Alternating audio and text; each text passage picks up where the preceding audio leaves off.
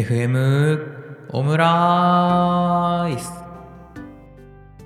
はいというわけで始まりました。FM オムライス第7回放送ですね。この番組は料理素人ですがオムライス作りが趣味の私せんちゃんがオムライスとオムライスに関連する話だけをしていくポッドキャストになっています。というわけで今日のテーマはえーまあ、前回でも結構前回というかこの番組通して細かいことばかりを言ってるんですがえー、っと今回もまあまた細かい話をしていこうと 思います。前回塩加減の話をしていまして卵3個に対して小さじ0.3ぐらいの塩で僕は作ってますっていうような話をしました。であと卵卵にえっと卵に塩塩を入れすぎ注意っていう話をしました。今日はあの塩をいつ入れるかっていうだけの話で一本取ろうと 思っていますのでよろしくお願いします。はい。でえっと塩を入れるタイミングなんですけどうんと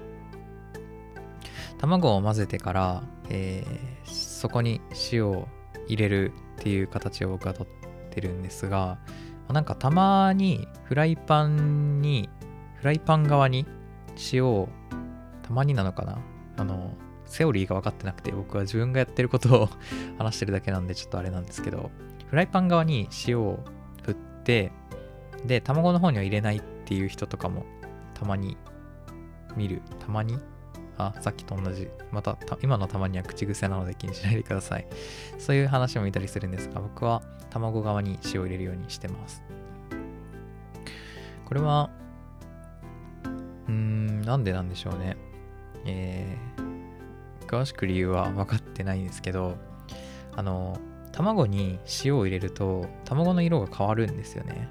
普段あの赤色のプラスチックのボールを使ってるんですけどなんというか卵に塩を入れるとうんと卵が赤っぽく見えるっていうか、まあ、ボールが赤いんで赤っぽく見えるっていうことなのでつまりはちょっと透明感が出るというか色が変わるんですよね。まあ、多分浸透圧とかが変わるのかなと、えー、塩入れたことによってですね、それで変わるのかなと思うんですけど、なんか、あと、混ぜ心地が柔らかくなるっていうか、うーん、硬い、卵の弾力感が減るというか、えー、なんかほぐされてる感じになります。まあ、そうすると何がいいのかはわかんないんですけど 何がいいのかは、詳しくは分かってないんですけど、うんと、足を置いて、もう一回混ぜて、ちょっと置いておくと、卵が少し柔らかくなって、でさ先ほど少しだけググった話によると、あのなんか、気泡とかがいい感じに、いい感じに、ちょっと歯切れ悪 今日の放送グダグダですね。まあ、そんな感じで、なんか、ふわふわになるそうです。なんか なんかふわふわになるそうなので、卵は塩を入れる、塩を入れて、で、タンパク質を緩ませるというか、ほぐすというか、そんな感じの効果があるそうなので、えー、事前に入れて、で、少し待つといいということでした。はい。